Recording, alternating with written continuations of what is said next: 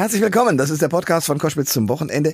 Vielleicht kennt ihr das. Es gibt so Menschen, mit denen trifft man sich, bespricht das Leben, geht auseinander, sieht sich möglicherweise ein Jahr lang nicht, äh, trifft sich wieder und setzt am selben Punkt, an dem man aufgehört hat, wieder an und erzählt weiter.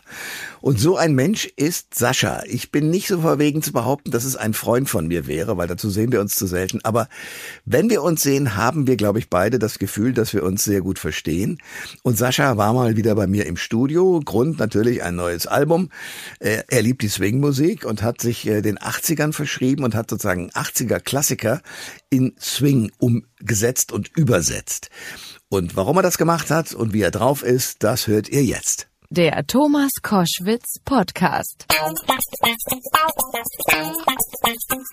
Also, ich freue mich, weil der Mann ist inzwischen Freund des Hauses und wir haben eigentlich alle gefühlt alle Viertelstunde ein Gespräch miteinander. Sascha, herzlich willkommen. Schön, dass du da bist. Hallo, freut mich sehr. Endlich in Persona wieder. Ja, weil bis jetzt machen wir das immer über irgendwelche Leitungen und so weiter. Das ist zwar schön auch und man hat die gute Qualität im Radio, aber dich zu sehen mal wieder ist toll. Es gibt ein neues Album. This is uh, the time, this is my life. Und es ist wieder die alte Shownummer. Man sieht dich richtig die Treppe runterkommen. Big Band Sound. Schön. Ja, aber es ist doch so, oder? Also ja, also das war, das war die Intention, also beim Machen des Albums. Aber wenn man das dann gesagt bekommt, dass jemand, der das sich anhört, sagt, ich sehe, die, wenn ich das höre, sehe ich dich die Showtreppe runterkommen. Da ist so, da geht mir das Herz auf, weil äh, ein, ein Plan ist aufgegangen. Und äh, ja, ich, Big Band fast Orchester. Also das ist äh, das ist schon eine richtig große Nummer, die ich mir da überlegt habe. Die hat natürlich auch dementsprechend dann kostet das auch Zeit und so. Ne, ja. das ist ja natürlich, das geht jetzt. Also man kann das heutzutage, also es ging nicht. Man könnte das auch machen. Ich habe diese alten Bilder im Kopf gehabt von Elvis oder Frank Sinatra, wie sie halt in diesem riesen Studioraum sitzen. Die gibt's ja kaum noch. Wo alle beieinander sitzen und gemeinsam alle und die gemeinsam Aufnahmen. Ja. die Aufnahmen machen und der dann vorne sitzt auf dem mit dem großen Mikrofon und da sitzt dann die komplette komplette, komplette Truppe und ähm, das haben wir nicht, haben wir nicht hingekriegt, aus, einfach aus zeitlichen Gründen alle auf einen Haufen zu kriegen. Mhm. Aber so, so sollte es klingen. Also so ein bisschen war das so der, der Ansatz oder die Uridee, können wir das irgendwie möglich machen, dass es am Ende so passiert. Ja, und ich finde es großartig, weil ich liebe Big Band Sound, liebe dein, die Stimme dazu. Es gibt eine Szene und ich weiß nicht, wenn du Lust hast und äh, schon eingesungen bist, würde ich das wahnsinnig gerne nochmal wiederholen. Wir hatten gemeinsam eine Fernsehsendung. Es ging äh, zu Ehren von irgendwelchen, ich glaube Samstagnacht. Du warst da der Stargast und hast nach der Show für uns alle von den Commodores Easy gesungen. Und ich dachte, du warst mit einem anderen Repertoire eigentlich bis dahin für mich in meinem Ohr. Ich dachte, der Vogel, unfassbar, was der, was der da hinkriegst. Äh, magst du das nochmal ansehen? Dieses, das war unfassbar leicht und schön. Ja, genau. Und das ist natürlich mit, wenn man so, ähm, das ist jetzt der erste, das erste Singen heute. Okay. Ähm, no, it sounds funny, but I just can't stand the pain. Du, dum, dum, dum. Girl, I'm leaving you tomorrow. Du, du, du, du, du. Mm. Großartig. I love it. Danke. Aber du hast auf diesem Album etwas gemacht und das ist eben das Coole. Du hast eine Reihe von ja, Coverversionen gemacht, aber eben im Big Band Sound. Es gibt eine Nummer, da habe ich gedacht, okay, Barbara Schöneberger ist dabei bei der Pink Coverversion, äh, nämlich äh, Just Give Me a Reason. Warum Barbara? Ich meine, die lieben wir alle, aber wie seid ihr da zusammengekommen? Genau, ich, ich erinnere mich noch daran, dass ich das urkomisch fand, als sie irgendwann äh, ihr erstes Album aufgenommen hat und damit auf Tour gegangen ist und, dann, und so. Und dann hieß, glaube ich, da, äh, jetzt, singt, singt sie, auch, noch. Ja, genau. Und ich dachte, okay, besser äh, hätte ich mir auch nicht ausdenken können und, und oder wahrscheinlich wäre es mir gar nicht eingefallen. Es war auf jeden Fall sehr humorvoll. Sie, sie geht sehr humorvoll damit um. Und ich kenne sie schon sehr, sehr lange, schon vom Blondes Gift. Da war ich mal zu Gast und so. Wir haben viele gemeinsame Freunde und sind befreundet. Und ähm, aber das alles außen vor muss natürlich dann, es hätte auch jemand anders sein können, wenn mir jemand anders eingefallen wäre. Aber ich habe dann so geguckt, wer passt denn zu diesem Style, wer passt zu Las Vegas, wer passt yeah. zur großen Showbühne, Glitzer, Glamour. Und da fällt mir als Frau in Deutschland, fallen mir wenige ein. Und sie ist natürlich die erste, die mir in den Kopf gekommen ist. Und da habe ich meine Frau gefragt, meinst du, sie macht das und so? Dann hat man ja so ein bisschen immer so, ja klar, muss, ne, wer, wer nicht fragt und so, muss sie halt einfach fragen. Und dann war sie sofort dabei. Das Einzige, es war nicht schwierig, sie zu überreden Äh, sondern es war schwierig, einen Termin zu finden, wo wir beide äh, im Studio sein können. Zusammen. Und ihr wart zusammen? Wir waren zusammen im Studio okay. und ähm, das, das war mir schon wichtig. Und das war ihr auch wichtig. Sie hat gesagt, also wenn, dann würde ich das gerne mit auch mit dir zusammen dann machen, und man diesen Moment hat, wo es dann auch wirklich äh, funktioniert. So. Du hast sehr viele Songs, also auch was Aktuelles. Ich meine äh, Warren G mit Regulate oder auch, aber dann die 80er auch mit Huey Lewis, uh, uh, The Power of Love woran liegt das? Die 80er unbedingt? Das ist so deine Welt, oder? Ich bin so in 80, ich bin in den 80ern aufgewachsen und das hat so ein bisschen in den 80ern ist bei mir, also viele Songs in den 80ern oder aus den 80ern haben bei mir in meinem Leben irgendwas gemacht. Das war dann immer viele First-Timer, weißt du, für viele der erste Kuss, der erste Tanz, das erste Mal im Proberaum äh, ein Lied singen mit anderen, mit Musikern zusammen, mit echten Musikern. Das war The Power of Love von Huey Lewis. Da war ich im Proberaum, bin da hingekommen und erste Mal war super nervös, habe noch nie mit einer Band gesungen. Wow. Ich habe immer nur zu Hause alleine für mich und so. Ne? Und dann äh, kam ich dahin wegen so einer Silvesterparty hat mich einer gehört, wie ich laut gesungen habe, gesagt, ey, du singst aber laut. du kannst aber laut singen. Ja. Das war nicht schön oder so, sondern du kannst aber laut singen. Das war ihm wichtig. Und dann mhm. bin ich dahin und hatte, boah, und bin mit dem Fahrrad dahin und kam ich in den Proberaum an und dann spielten die schon und dann haben die, wollten die so Rock machen unbedingt. Die wollten so unbedingt so Van Halen und sowas machen. Und das kannte ich zu dem Zeitpunkt noch nicht so gut. Da war ich noch sehr unbedarft und hatte, kannte mich nicht aus. Da wurde ich noch nervöser. Und da habe ich so in dem, in dem äh, Programmheft quasi, also in, in, in im Songheft, habe ich geguckt, habt ihr noch irgendwas anderes, was ich vielleicht und so. Und dann kam äh, Huey Lewis and the News, äh, Power of Love und dann dachte ich, den kenne ich. Den kenne ich aus Zurück in die Zukunft. Den kann ich, den traue ich mich. Und dann habe ich den ganzen Song erstmal aus Nervosität eine Oktave tiefer gesungen, weil ich mich getraut habe, richtig zu singen. Und okay.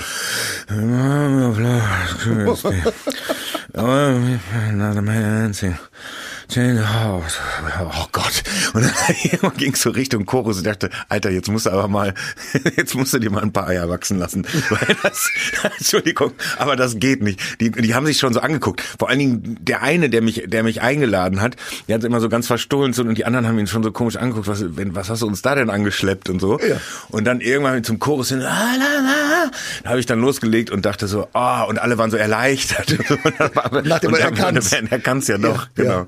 So, aber Whitney Houston kannst du auch. Eben in, in deiner Version mit der Big Band, I Wanna Dance with Somebody. Nicht ganz leicht, die Lady dazu zu machen, oder? Aber du hast dich daran getraut und es gut. Ja, das ist ja eigentlich gibt so gibt so Sachen, die sind dann hm, von Haus aus so äh, verboten eigentlich. Ne? Es gibt so Cover, die darf man nicht machen eigentlich. Und und ich finde äh, Whitney Houston aber so toll, weil die, weil ich habe die kennengelernt und das war Ach, für mich, ja, ich habe Whitney erzähl. Houston beim Bambi, bei meinem ersten Bambi, habe ich Whitney Houston kennengelernt. Und ich konnte es gar nicht glauben, weil zwei Tage vorher bin ich an ihr vorbeigelaufen bei den MTV Awards in Dublin. Da war ich nominiert als Best International Act Ever, erster. Wow. Deutschland. Ja. Und äh, ich war so stolz. Ich wusste, ich gewinne nicht, aber ich war so stolz. Ich war da, ich war bei den Großen dabei und bin dann an an ähm, Whitney Houston vorbeigegangen, immer in der Hoffnung, dass sie dass sie mich mal anguckt oder so, dass ja. ich hingehen kann ja. und und irgendwie Hallo sagen kann oder ein Autogramm holen und so. Und die guckte aber nicht so. Und ich dachte, ah verdammt. Bin da war so auf dem Weg zur Bühne und dann Zwei Tage später bin ich beim Bambi, habe so meinen Bambi, habe ich den meinen ersten Bambi, habe den so zwischen den Beinen und sitze so in der dritten Reihe, aber aber am Rand. Die waren dann so aufgefächert. So, ja. ne? Das heißt, ich konnte als erster los. Ich wusste, äh, Kai Pflaume hat moderiert. Ich wusste, wenn der dann, wenn Whitney Houston zu Ende gesungen hat, war der letzte Act, dann müssen alle nochmal auf die Bühne zum Fotocall. Und das sagt dann der Pflaume. Und ich war natürlich da. Ich war schon da oben, bevor, bevor der Kai irgendwie sagen konnte. Und jetzt bitte alle, war ich schon an ihm vorbei, ja. hab mir Whitney Houston gekrallt und sie hatte sich so Lippenstift auf die Zähne geschmiert. Und dann habe ich ihr das gesagt, weil ich dachte, für ein Foto sieht das, ist ja doof, ärgert ja. sich nachher. Ja. Und dann war sie so dankbar und sagte, hey, you saved my ass. Come on, take, let's take some pictures.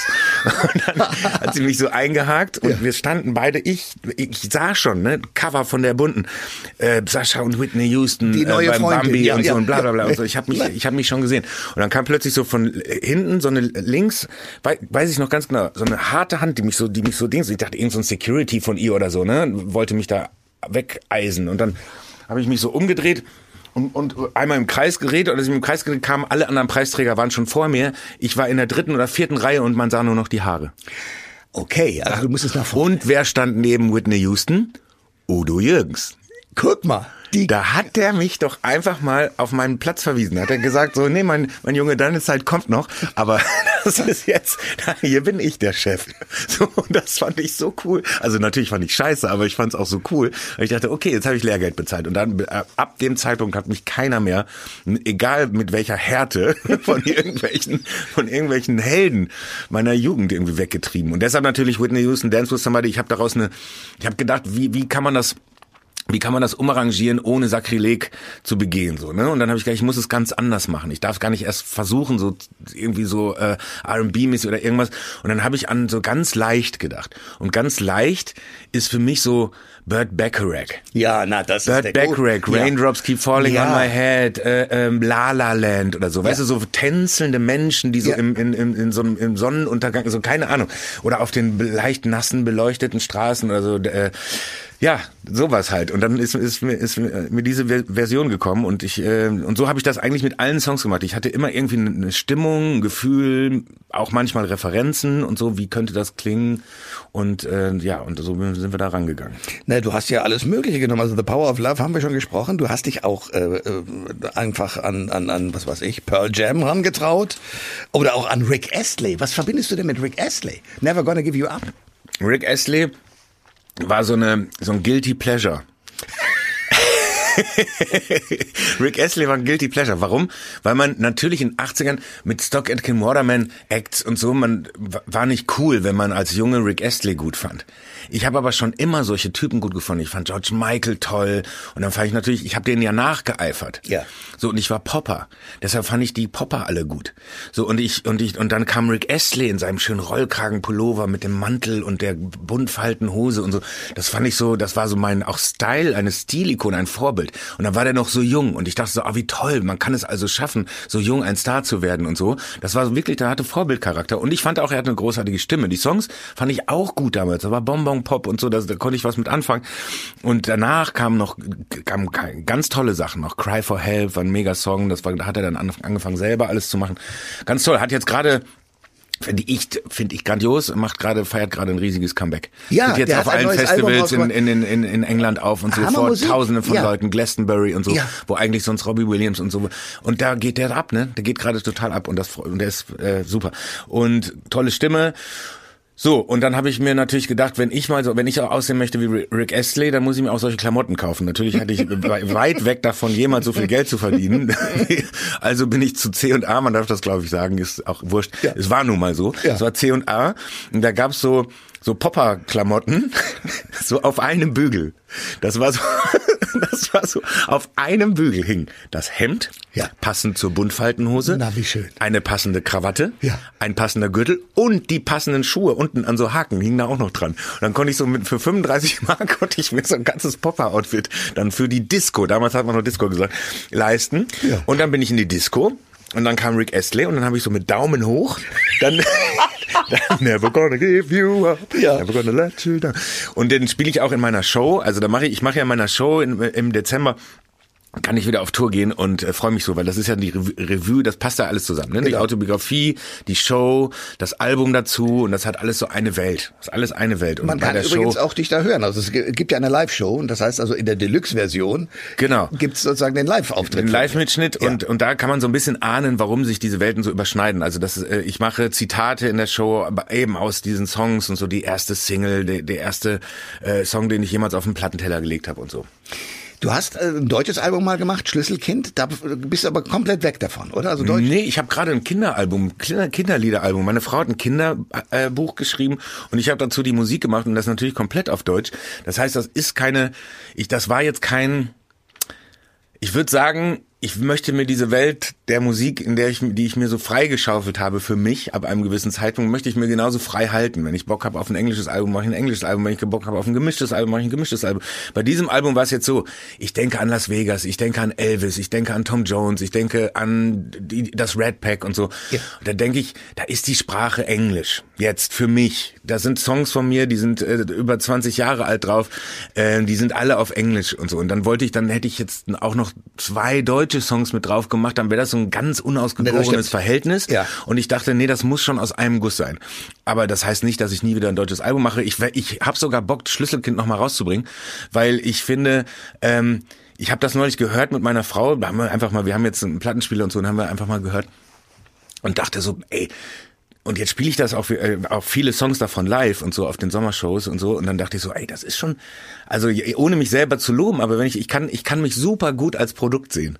Das habe ich in den letzten äh, 20, 30 Jahren echt gelernt, so dass ich Abstand gewinnen kann von mir selber als diese Person des öffentlichen Lebens und so und gucken auf das, auf das Ding so. Und wenn Nach ich Motto, Schlüsselkind, gefällt's dir noch, gefällt's dir noch oder nein, noch besser als vorher. Ich ja. finde, das ist, das müssen noch mehr Leute hören, als es wirklich mitgekriegt okay. haben, weil ja. es ist Schlüsselkind, das ist ein wirklich tolles deutsches Album. So, zack. So, damit haben wir das auch besprochen. Was ist eigentlich mit Dick Brave? Ey, da fragst du mich was, ne?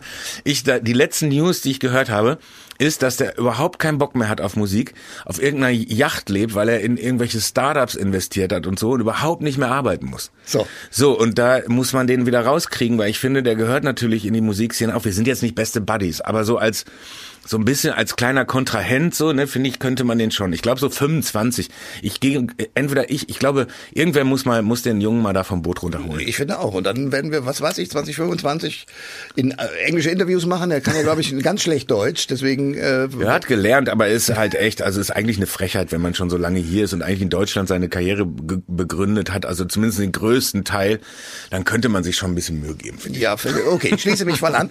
Es gibt einen sehr schönen Song auf diesem neuen Album nicht im Swing-Sound, aber äh, ein cooler Popsong, nämlich äh, Radio. Radio. Ist das eine Hommage an das alte, gute Dampfradio oder was ist es genau? Also im Grunde genommen ist es so ein bisschen äh, der, ja, wie soll ich sagen, ein, ein, ein, eine Lobpreisung meiner alten Helden, die schon musikalischen Helden, wie aber auch dann im Privaten, die leider schon von uns gegangen sind. Und da erinnere ich, erinnerte ich beim Schreiben von diesem Song, erinnerte ich mich an dieses, diese Jahre, so 2016, 2015, 16, 17, das war so für mich persönlich äh, und für viele andere auch, ähm, waren das so, wann kamen da so die Einschläge gefühlt so nah. So, das waren, da ist Prince gestorben, da ist David Bowie gestorben, dann ist auch noch George Michael gestorben. Und ich dachte so, Leute, ey, halt, warte, könnt ihr mal kurz ein bisschen auf die Bremse drücken und das alles mehr oder weniger in einem Jahr. Und dann ist noch, da ist davor war, glaube ich, äh, da war Roger und dann war, ne, da, so, nein, und, ja. und dann waren so viel, krieg ich Gänsehaut schon wieder. Und dann sind auch noch privat so viele gegangen und so. Das war, das war ganz, das war ganz schrecklich. Da habe ich gedacht, kann, kann man mal hier, jemand kurz mal hier, ähm, kurz mal auf Stopp drücken und habe mir immer gewünscht, weil ich bin nicht so gut darin, Trauer zu verarbeiten und ähm, und hoffe natürlich immer, dass ich das mit Musik dann irgendwann mal machen kann. Und deshalb habe ich Radio geschrieben als klein als Hommage an die verstorbenen Helden und so ein bisschen gibt's ja so eine mexikanische äh, äh, Geschichte, dass man dass man die Toten, also solange man noch über sie redet, sind bleiben sie, sie auch tot? noch am Leben, sind ja. sie noch nicht tot und ja. leben in der Zwischenwelt. Und ich finde das eigentlich einen schönen Gedanken. Und deshalb äh, finde ich es schön, wenn die, also für mich ist es wirklich so, wenn ich, wenn ich Radio höre, dann höre ich immer wieder auch nochmal David Bowie, dann höre ich nochmal Prince, dann höre ich nochmal George Michael und dann freue ich mich immer und denke, wie schön. Ähm, deine allererste Platte war von wem? Also, es gibt, ich muss dazu sagen, ich hatte, meine Eltern hatten keinen großen, aber einen sehr gut gefüllten und sehr abwechslungsreichen Plattenschrank. Das waren so die ersten Platten, aus denen ich mich bedienen konnte. Da war das, die Mischung war wirklich, die war wirklich krass. Das war von Glenn Miller, so Udo Jürgens, Reinhard May, Julio Iglesias, aber Beatles, äh, Soul, äh, so also war wirklich einfach alles. Deshalb ja, ist mein, cool, mein ja. Musikgeschmack auch so geprägt. Also ich darf alles und kann alles hören. Und meine erste Platte, die ich selbstständig auf den Plattenteller gelegt habe, war Elvis, 32 Hits, Elvis Forever. Äh, und mein Lieblingssong war Return to Sender. Weil der kam, der kam so Cowboy-mäßig rüber, habe ich gedacht damals als drei oder vierjähriger, habe ich gedacht so, das ist so wie Cowboy-Musik. Ja. So stelle ich mir das vor. Und dann die erste Single, die ich mir jemals gekauft habe, war Howard Carpendale nachts, wenn alles schläft. Und das waren auch ungefähr mit viereinhalb. Da habe ich ähm, mit meiner Oma Hitparade gucken dürfen. Bei meiner Oma durfte ich immer länger aufbleiben. Und dann äh, und an den Schnuckerschrank und so. Und dann äh, und Schnucken heißt Süßigkeit. Ja, ja, genau. Das Schnucken ist ja eigentlich als, als Wort gar nicht mehr da, aber nee. schön, ja. Und da äh, dann ne, so im, im Frotte äh, äh, Schlafanzug mit Bockwurst in der Hand äh, habe ich dann Hitparade geguckt und dann kam da, dann kam da Howard Carpendale und guckte so sehr, so und nach unten, so auf dem Boden, hatte seinen Sakko mit den hochgekrempelten Ärmeln und so. Und dann dachte ich, warum guckt er die ganze Zeit nach unten? Und dann wusste ich irgendwann warum, denn dann guckte er nach oben. Dann guckte er die Kamera auf einmal. Ganz so wie aus dem Nichts, als er anfing zu singen es ist spät, du musst gehen. und dann dachte ich so, okay, ja. yes, den, den, mag, den finde ich, den find ich gut, den ja. mag ich so. Und dann ja. bin ich losgegangen, habe mir von meiner Oma fünf Mark geliehen die ich natürlich nie zurückzahlen musste, für meine erste Single und, und das war noch die Vinyl-Single mit dem großen Loch in der Mitte. Ja, genau. Und ich habe immer gedacht, warum, warum haben die das große Loch in der Mitte?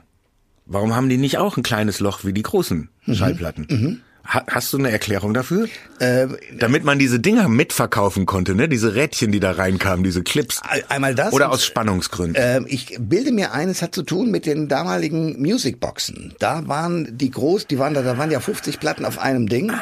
Und die liefen über diese dicken Rollen. Es gibt nämlich eine Reihe von Singles, die hatten das kleine Loch, hatten aber die Möglichkeit, durch eine Perforation das rauszunehmen.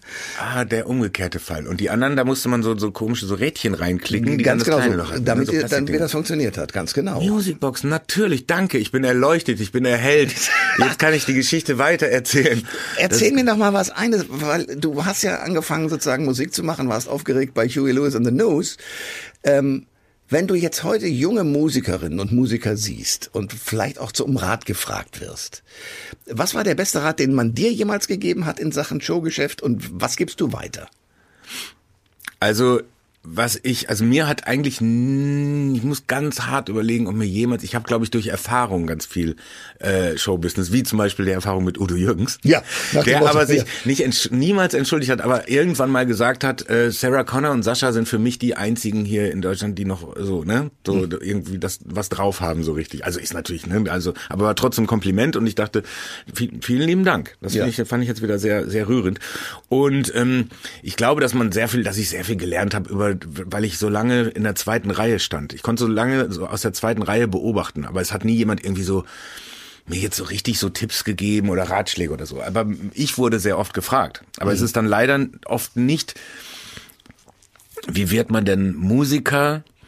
Oder wie wird man denn Sänger oder oder so, sondern es ist oft so, hey, wie werde ich berühmt? Ja, ja gut, das ist ja. ich denke so, hm. Dann musst du Influencer werden. Ja, aber auch das ist ja dann, das ist ja oft dann so, dass, dass, dass viel gedacht wird und dann muss man wirklich äh, auch vielen jungen Menschen auch mal den, den Zahn ziehen und sagen, das ist, das machst du nicht aus der Hüfte.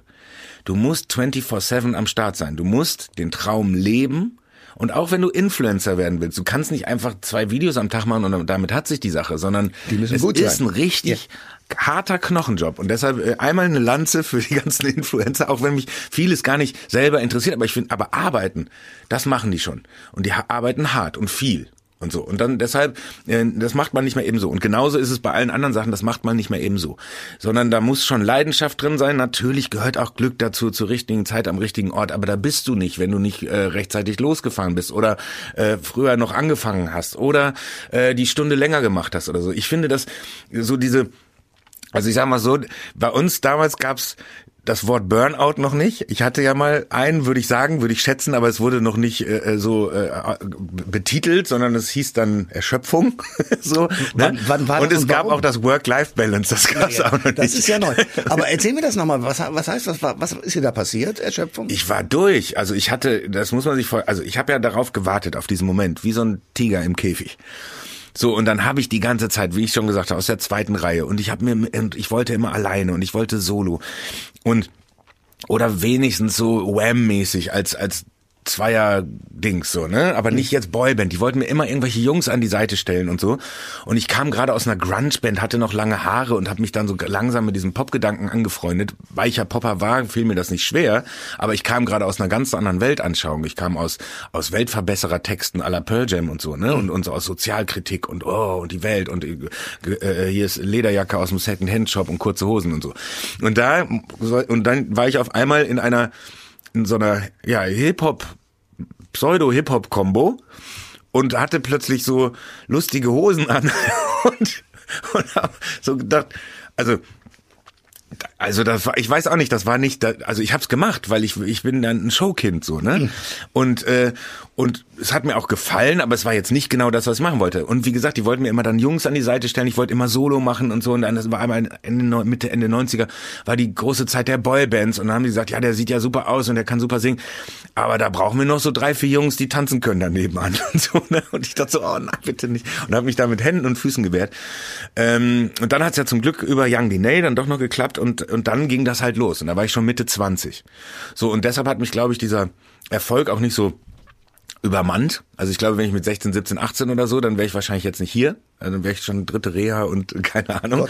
Keine Ahnung. Ja, ich weiß ja. es nicht. Ich glaube, ich hätte das nicht gut verkraftet. Ja. Also so Junge aus der Sozialbausiedlung, ähm, dann plötzlich Geld und Ruhm und so. Ich glaube, da kann man auch gaga werden. Aber wer weiß. Aber meine Mutter hat mich ja gut erzogen.